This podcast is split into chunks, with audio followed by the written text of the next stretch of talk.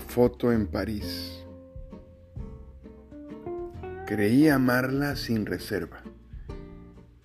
Estaba seguro de mi amor inquebrantable. Diez largos años de ausencia. Supuse muy mal. Pensé que mi amor para ella era para siempre, que la recordaría hasta después de mi muerte Diez años sus recuerdos me taladraban la mente.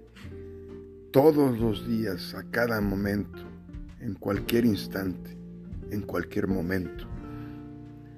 Bastó verla en una foto en París, acompañada, abrazada, para cerrar la herida, para romper el hechizo, para decir, basta Qué ofensa en París. Me mentí. Ni me extraña, ni me piensa, ni me quiere, ni recuerda nada. Una foto en París fue suficiente para echarla para siempre de mi cabeza.